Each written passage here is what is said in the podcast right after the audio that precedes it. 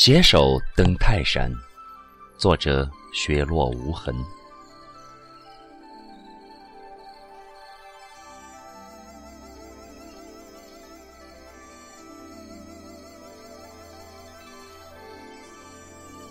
在春暖花开的时节，我和老伴来到了仰慕已久的泰山。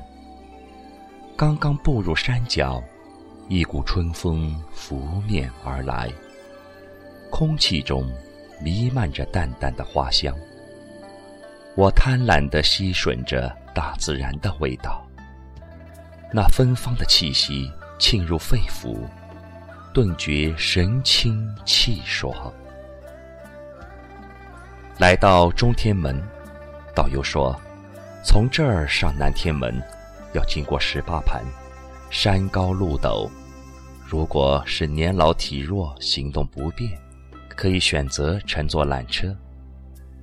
随团的几十人望着高耸入云的山峦和石阶上艰难举步的人群，有的人禁不住望而生畏，便选择了坐缆车上山。老伴悄声问我：“你敢不敢挑战一下？”我暗想，虽然我们已年近花甲。虽然我已失明多年，但老伴常年陪我散步健身，每天一小时雷打不动的体能锻炼，让我信心倍增。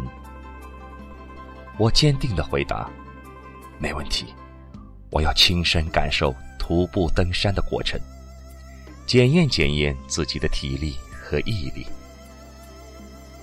我们随着熙熙攘攘的人群。开始向南天门进发。由于导游没有同行，老伴便为我当起了全程解说员。我们边欣赏美景，边拍照留念，不知不觉已接近了十八盘。山路越来越陡，登山速度缓慢下来。许多青年人拄着手杖，接力而行。但都累得气喘吁吁，听着手杖敲击石阶的声音，如同拾起笔符的奇妙音符。山路越来越陡峭，我也感到举步维艰。每登上几个石阶，就要歇息片刻，好像在攀登一条没有尽头的天梯。十八盘岩层陡立，倾角七十至八十度，不足一公里的距离，突升四百米。名人齐成赋十八盘诗：拔地五千丈，冲霄十八盘。尽从穷处现，天象系中观。众泪形如画，孤悬静若干。生平饶甚举，此日古犹寒。诠释了登山者的所思所想。泰山之雄伟，尽在十八盘；泰山之壮美，尽在苦登攀。在距离南天门越来越近之时，也是最陡、最险要之处。老伴不时地提醒我，脚下的石阶宽窄不一。虽然汗水早已浸透了衣衫，可是我们的心情却无比的兴奋。当隐约听到登顶朋友的欢呼声时，我们看到了胜利的希望。在我胜利的登上了南天门之时，欣喜之情溢于言表。此时此刻，我为自己身为视障者，有能力沿路尽览泰山之胜景，一种自豪感油然而生。我也加入了那欢腾的人群，欢呼着：“我胜利了！我登上泰山了！”玉皇顶是泰山最高峰，站在此处，脚下是一千五百四十五米的泰山极顶。它不像一般山顶那样尖削锐利，而是平缓开阔，体现了它博纳万物的胸怀。老伴兴奋地说：“此时此刻，我们正站在泰山的最高处，头顶上就是蓝天白云。”我欣喜若狂，将手伸向空中，顿时感觉一朵朵云雾在手指间凉飕飕的穿流而过。啊，这是云！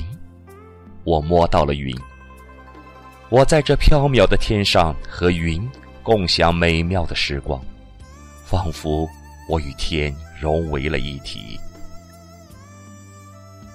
站在巍巍泰山之巅，随着老伴声情并茂的描述，我的眼前也仿佛展现出一幅幅美丽的画卷。那群峰起伏，云雾如海，涛涌波浮，九曲十八盘的石阶小路似细水游龙，在峰峦间若隐若现。我伫立在古今文人墨客留下的碑刻前，抚今追昔之时，深刻的感到，真是不虚此行。因为只有亲临泰山绝顶，方能领悟孔圣人“登泰山而小天下”的感叹，才能真正识透杜甫“会当凌绝顶，一览众山小”的绝句。